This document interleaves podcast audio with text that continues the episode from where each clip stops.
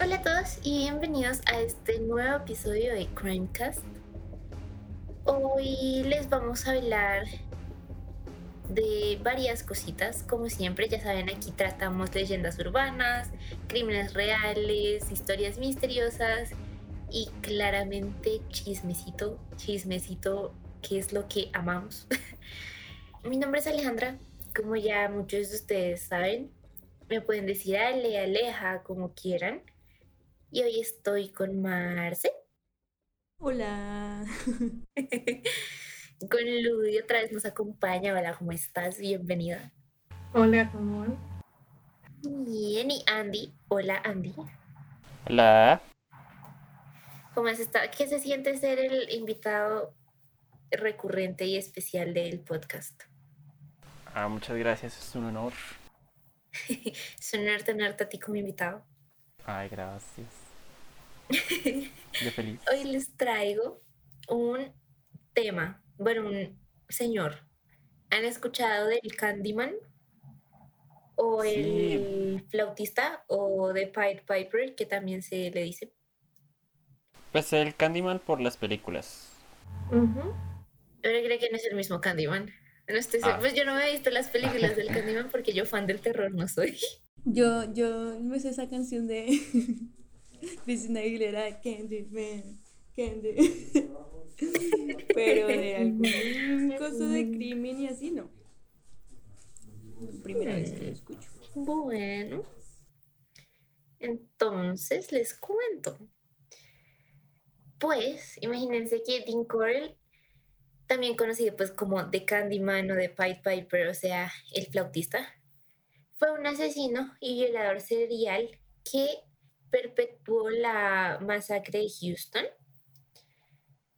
que, y pues que en su momento fue como clasificado como de los peores casos de asesinatos seriales en la historia de Estados Unidos. La mayoría de sus víctimas eran como llevadas a él por sus dos cómplices adolescentes llamados David Owen Brooks y Elmer Wayne Henley, que este último va a tener como un papel como protagónico en esto también de, de este caso. Entonces, Dean nació en Fort Wayne, Indiana, el 24 de diciembre de 1939, también en la Navidad. um, fue todo un regalito. Em, sus padres fueron Arnold Edwin Corll y Mary Robinson. Cuando Dean tenía siete años, sus padres se separaron y ese mismo año a Dean le diagnosticaron fiebre reumática, que es una enfermedad inflamatoria que da después como de una infección por bacterias tipo faringitis o u otras enfermedades como que se ponen graves y luego pues te da como la fiebre reumática. Y esto eh, puede terminar causando una enfermedad muy grave en el corazón, en las articulaciones, la piel, el cerebro, o sea, sí, escala, escala.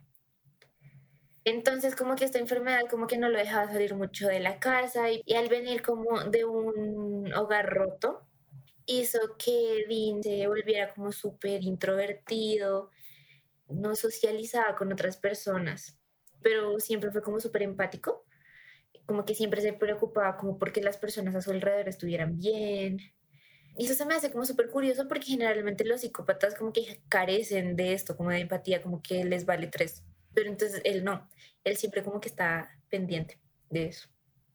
Él, a pesar pues de no socializar mucho, también como que le iba muy bien en el colegio, como que también sacaba súper buenas notas y de hecho también tuvo un par de novias. Entonces como que, como que ese era como el chico tímido.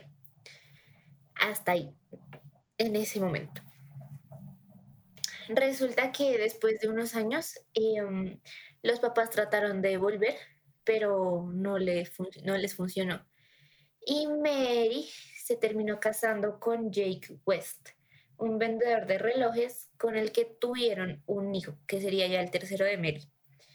Y cuando pues se casaron y eso tuvieron el hijo, se fueron a vivir a Texas, donde abrieron una sucursal de una tienda que se llama Pick and Price.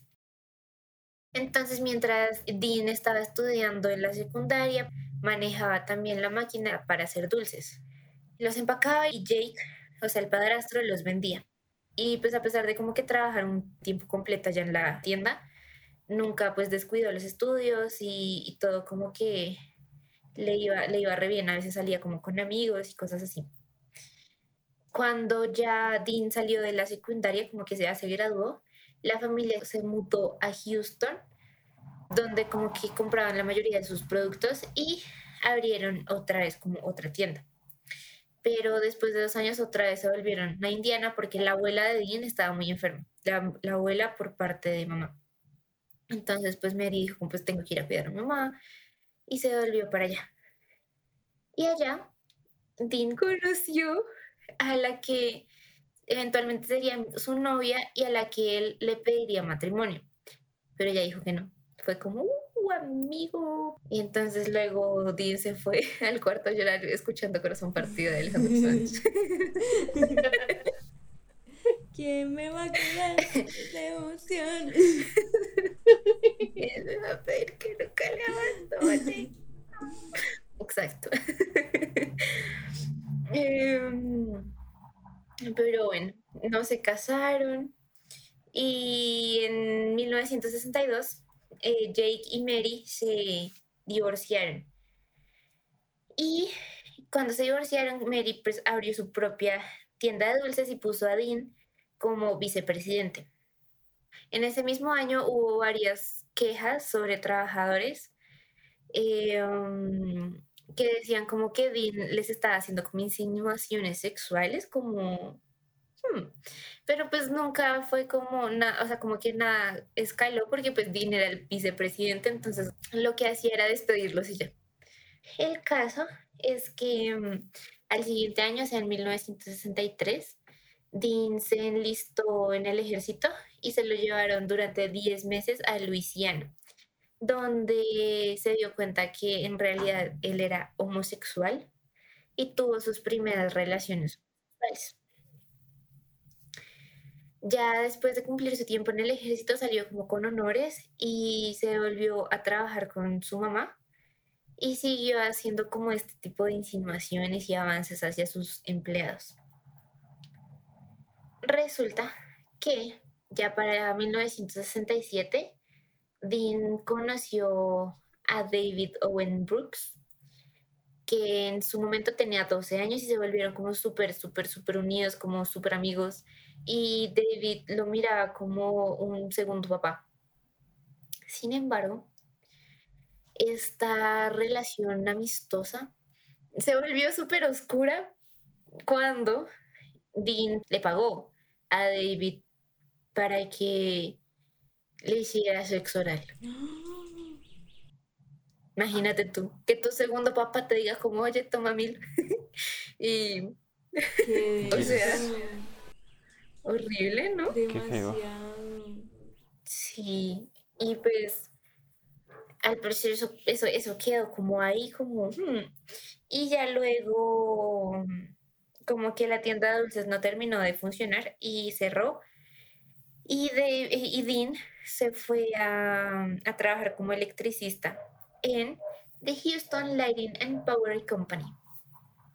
¿Qué piensan del muchacho hasta ahora? ¿Qué Mm, les parece? Tiene como, o sea, no sé cómo explicarlo, pero tiene como una vida muy extraña, ¿no? O sea, como todo esto de, de los cargos como altos, lo del ejército, como le dio tiempo para hacer de todo.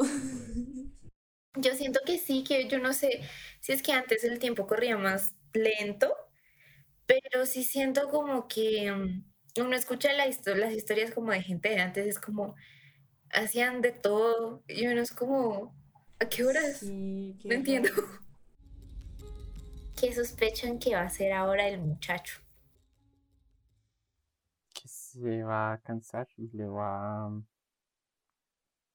a, a matar al papá. Ah, Chan, chan, chan. ¿Será? Mm, No sé. Que se convertiría la relación de padre e hijo como re rara, ¿no? ¿Era su padre? No, era como casi como su padre. No, eran eh, amigos. Ajá. Sí, qué raro. Era como su sí, padre. o sea, el Candy. Ajá, exacto. Qué raro. Dean era como el padre de David, eran como súper cercanos. Hasta que, pues, propuestas indecentes. Sí. Qué loco. Pero se Pero puede bueno. que lo, lo... Chin, chin, chin, chin. Sí, lo, ¿Lo mate. Yo sí creo. Sí, ¿Ustedes que creen? no le haya gustado la propuesta. Chon, chon, chon. O que él se niegue y el otro sea el que lo mate. ¿Será? ¿Ustedes creen? Hmm. Bueno, les voy a contar como el modus operandi del Candyman. Resulta que sus víctimas siempre eran jóvenes entre 13 y 20 años. Y estos jóvenes eran atraídos por dos secuaces, pues los cómplices que les dije al inicio, por David Brooks y más adelante se uniría también Elmer Wayne Henley, que ya ahorita les cuento más como de este personaje. Resulta que estos dos chicos cogían a las víctimas y les decían como, hey, que hay fiesta en la casa de Dean, o sea, del Candyman. Eh, vamos, te invito, gratis. Y ellos, bueno, entonces allá les daban trago, les daban drogas, y así hasta que perdían el conocimiento. Ya cuando perdían el conocimiento, Dean les quitaba la ropa, los amarraba a una mesa de torturas que estaba en su habitación, los violaba, los golpeaba y los torturaba de varias formas. Como digamos, no sé, los estrangulaba, les arrancaba lo que en, en otras palabras sería como los depilaba, porque les arrancaba como el vello, los depilaba. Y pues, eso duele, duele, duele mucho. Y ya luego se dice como que con un arma les, les dispara numerosas veces. Excepto a Jeffrey Conan, que él fue asfixiado con un pedazo de tela. Que ahorita les cuento más como de esa víctima. Ahorita amplío. Resulta que también, pues como eran chicos que eran abordados así como en la calle, muchas veces Dean Corll les hacía escribir como cartas o llamar a sus familiares para decirles que se iban a ir por siempre y para siempre. Y guardaba como las llaves de la casa de ellos, de las víctimas, como trofeos. Qué Imagínense. O sea que a la final, o sea, pues aquí como que esta cosa de que pues David era el que hacía los en- engaños y todo esto. em, como que lo de pedirle que le hiciera el oral por dinero era más bien como para reforzar la amistad. Literal. cosa, sí. Literal. Ojo con eso de reforzar la amistad, está peligroso. Sí, qué denso. Resulta que su primera víctima fue el chico que les acabo de decir, Jeffrey Conan, que era un estudiante de la Universidad de Texas, a quien Dean secuestró cuando el muchacho estaba pidiendo aventón. Como que es una práctica súper común, ¿no? A mí como que siempre me ha dado miedo subirme un carro de un extraño, como, ay, me llevas a tal parte, o sea, Aunque yo siento que no Eso es, sé. a- eso es ahora. Eso es ahora, pero antes no era tan malo. Era, Pues sí, es verdad. que pedir un Wills, ¿no? Es verdad, es verdad. Sí, pero, pero mm, mira cómo le funcionó a él. A él no le funcionó. Y entonces, Y eso fue el 25 de septiembre de 1970. El cuerpo de Conan fue enterrado en High Island Beach. Y por este tiempo, David Brooks sorprendió a Dean en pleno acto de, de violar a dos muchachos que estaban amarrados pues en la mesa de tortura, como que les dije hace un rato.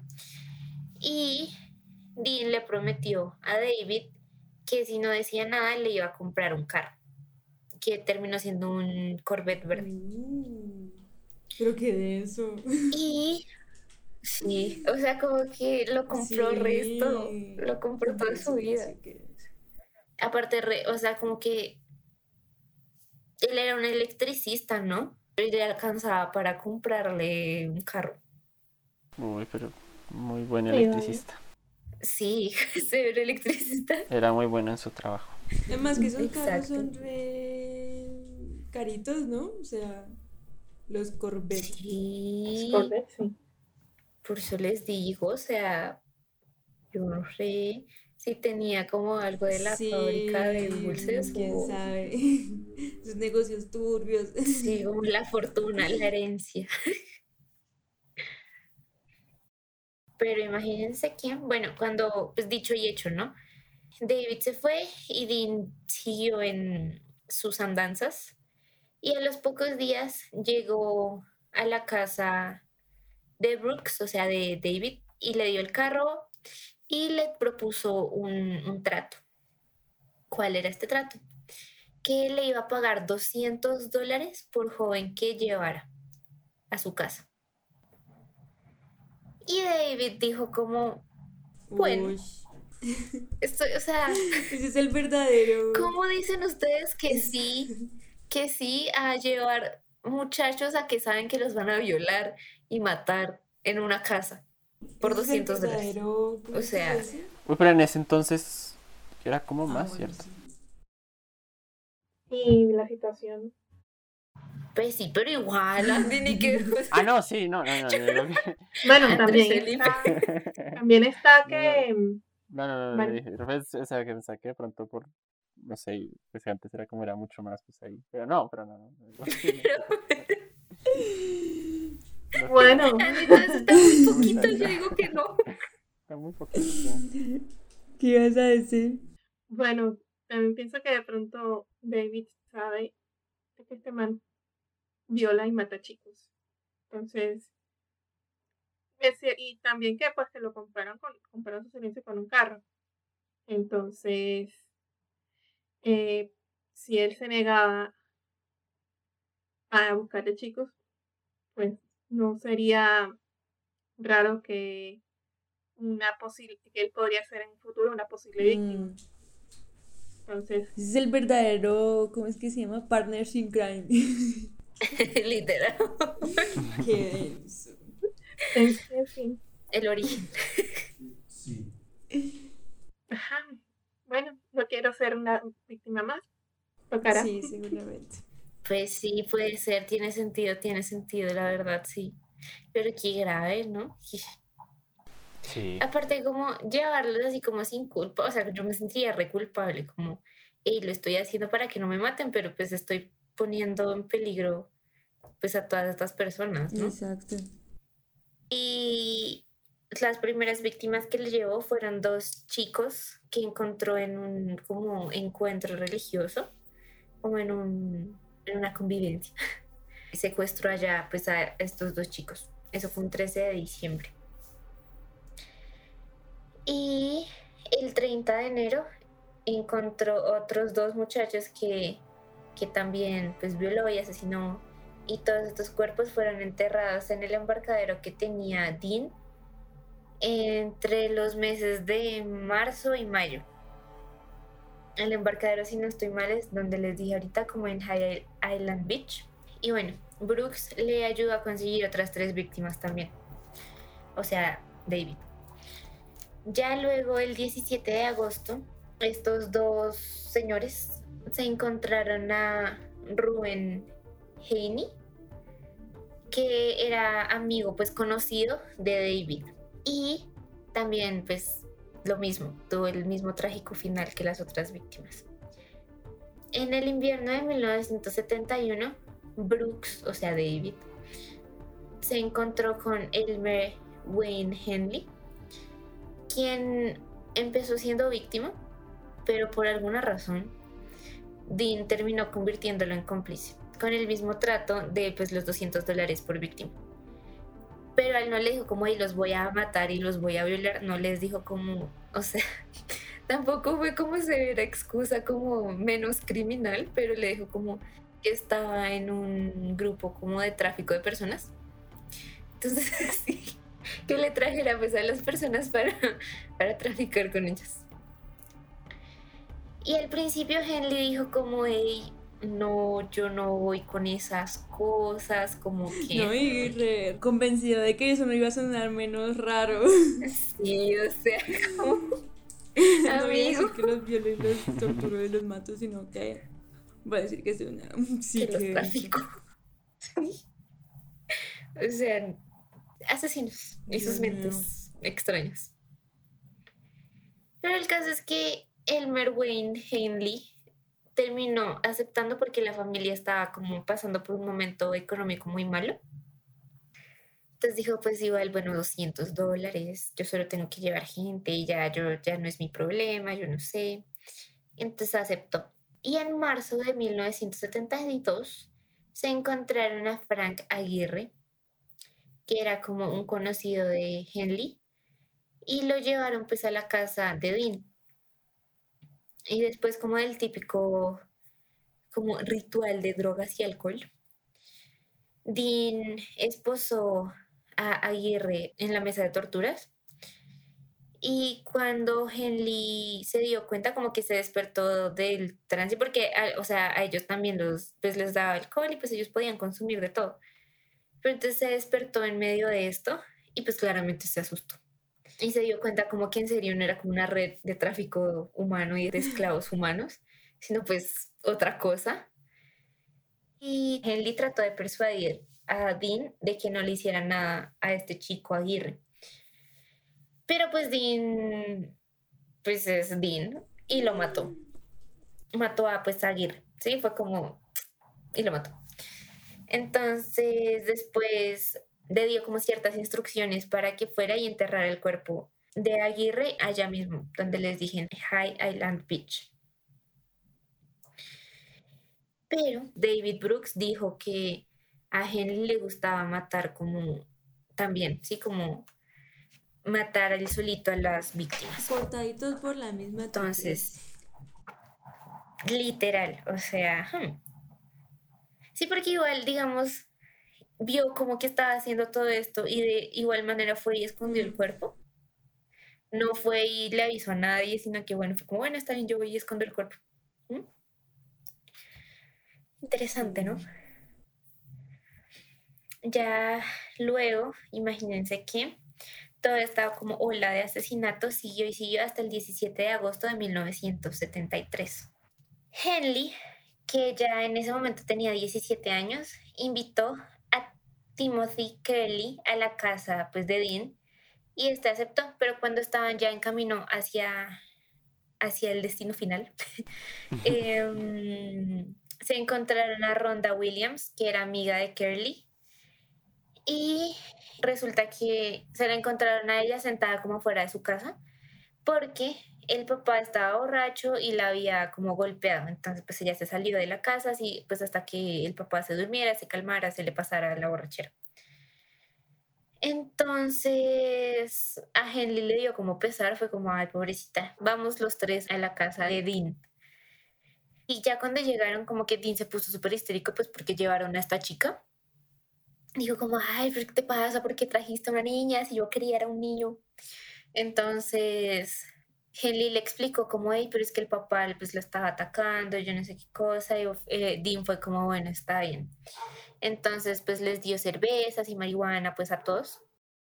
Y ya cuando los tres perdieron el conocimiento, Dean los amarró a la mesa de torturas, a los tres, a Henley también, pero pues mientras lo estaba amarrando, digamos, a Henley, Henley se despertó y Dean le, le explicó como, hey, los voy a matar a todos porque pues Ronda está aquí, entonces pues me toca matarlos a todos, bueno. Entonces Henley fue como, no, no, no, no, no me mates, yo te ayudo a torturar y asesinarlos. Y Dean fue como, "Ah", bueno, y lo soltó. Entonces se llevaron a Ronda al cuarto de Dean y ahí Dean le dijo a Henley como que la violara y la asesinara, él solito. Y Ronda le dijo como, oye, amigo, ¿en serio vas a hacer todo lo que este loco te dijo?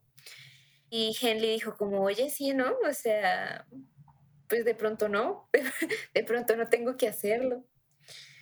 Y después como de cuestionarse su vida y su existencia y tener una pequeña discusión con Ronda, Henley tomó la pistola de Dean, o sea, del handyman, y lo amenazó para que dejara de, torturar a Timothy. Y le dijo como, oye, ya esto ya ha ido muy lejos, tienes que parar, pausa, ya reivindícate. Pero Dean le dijo como, tú no eres capaz de dispararme y empezó a caminar como hacia él. Entonces, en ese instante, Henley le disparó en la cabeza, pero era muy cabeza dura a este Dean y no le entró la, no le, no le entró la bala en el cráneo. Oh, Ah. Entonces siguió caminando hacia Henley y pues este le disparó en el hombro, pero pero tampoco le hizo nada, pero ahí ya ahí ya Dean se asustó y salió corriendo del cuarto. Pero Henley lo persiguió y le disparó otras tres veces en la espalda, dándole fin de una vez por todas a su vida. Ya luego Henley liberó pues a estas dos víctimas, a Timothy y a Ronda, y dijeron, bueno, ¿ahora qué hacemos? Henley se quería ir como dejarlo ahí tirado y ya si te vi no me acuerdo, pero, pero, ¿qué? Pero Timothy le dijo como no, amigo, pues tienes que llamar a la policía y explicarles como todo lo que pasó, no está bien dejar eso así al muchacho ahí tirado, pues tampoco. Y pues Henley dijo, bueno, está bien, tienes razón. Y ya cuando estaban en la estación de policía, él dijo como, bueno, sí está bien, yo también participé en esto. Y también dijo como David Brooks también fue cómplice y dijo como pues nosotros enterrábamos las víctimas aquí e hicimos todo esto, bla, bla, bla. Ya cuando la policía fue a desenterrar como los cuerpos, tuvieron que parar en un punto la excavación porque ya eran demasiados cuerpos, o sea, el número hasta donde pararon iba por 25, pero habían muchos más de 25 cuerpos ahí. Y pararon ahí porque 25 como que era el número más grande que tenían hasta ese punto, que Juan Corona fue el que tuvo 25 asesinatos Uy. en ese entonces allá en Estados Unidos, que era pues el que más tenía y llega este Dean con más de 25 y fue como, "Ish, esto está heavy. Entonces como que no siguieron desenterrando más, como, o no siguieron pues contando más. Y el número real es desconocido, pero de las 29 que se le atribuyeron, varias simplemente se incluyeron porque solo eran como un huesito que no encajaba con ningún otro cuerpo. Mm, Entonces, pues imagínense, pues habían varios años en los que pues, cuerpos ahí, cuerpos y cuerpos y cuerpos. Entonces, pues, ajá. Y um, ya al tiempito después, como que ya fue el juicio y a Henley se le encontró culpable de seis asesinatos y a David Brooks, quien se presentó como ayudante silencioso de Henley, y Dean, eh, fue acusado de cuatro asesinatos, pero solo se le encontró culpable de uno. Ambos fueron sentenciados a cadena perpetua y Henley actualmente está encarcelado en una prisión en el condado de Anderson, en Texas, y Brooks fue encarcelado en The Ramsey Unit, cerca a Rosharon, Texas, pero se murió hace poquito, a sus 65 años, el 18 de mayo del 2020, porque pues le dio COVID. uh, Ah, ah, Imagínense. relativamente poquito. Sí, hace, hace... Ah, bueno, es que ya estamos en 2022. Pero sí, hace, hace poquito. qué eso. Y ahora les traigo fun facts no tan fun. Resulta que el Candyman fue el asesino serial con más muertes por un tiempo, hasta que luego pues llegó Ted Bundy y John Wayne Gacy, a los que pues se les atribuyen como más de 30 víctimas como a cada uno. Gacy, de hecho, admiraba a este al Candyman y se inspiró en él para construir su propio rack, que es como el lugar donde guardaban las víctimas. incluso también se le rumoraban como tráfico de personas a Gacy, igual como que a Dean. Y, y sí, o sea, esto del rack se los voy a explicar. Resulta que es como, digamos, Gacy por lo menos lo hizo debajo de la casa. Entonces, como que saben que, que, o sea, se pone como una estructura y luego encima se pone la casa, ¿no? Entonces, en ese como, esa estructura de abajo se puede armar como un cuartico y ahí era donde Gacy eh, enterraba a todas sus víctimas. Ah, imagínense que ya este sí es más fun. Eh, se dice que mm, Dean fue inspiración para varios asesinos de varios episodios de Criminal Minds en las temporadas 5, 6 y en la temporada 8 también. Y ya. ¿Qué les pareció este señor? A mí me encanta Criminal Minds.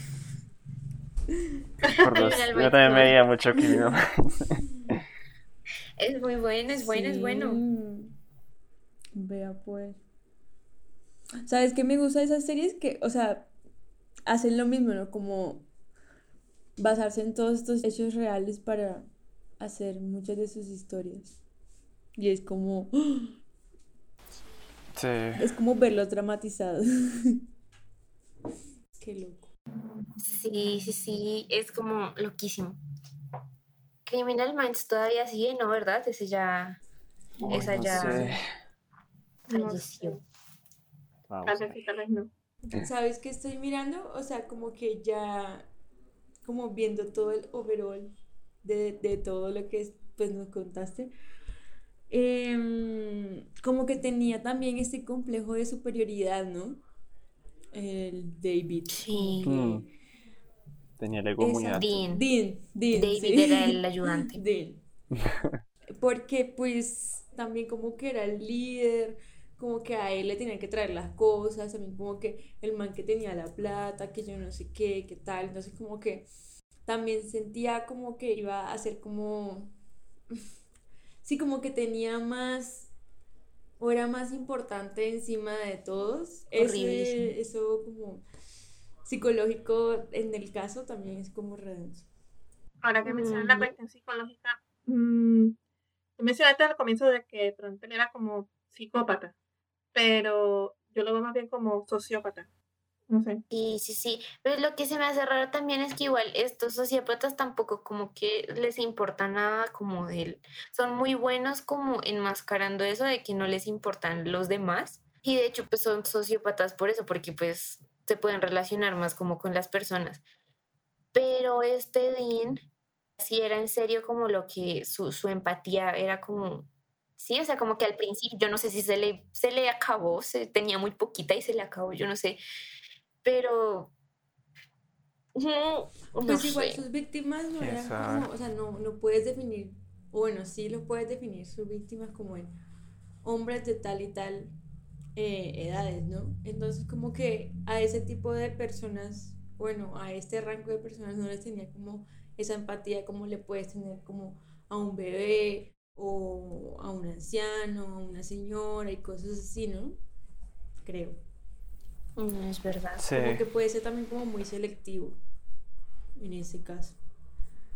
Como hay gente que dice como, ay, yo me llevo Sí, mejor con la gente mayor. Y es como, ¿qué?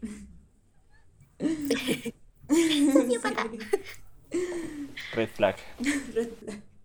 Yo solo tengo amigos hombres. Eso también es. Muchas red flags. Yo antes decía eso, red flag. Por eso es la red flag. Pero sí, todo este tipo, aunque al final nunca supimos, ¿no? O sea, pues todo el dinero que tenía como para andar dando plata a la gente así como así. ¿Será que sí lo dio como la, la tienda de dulces o qué? Yo creo porque, porque ¿de dónde más?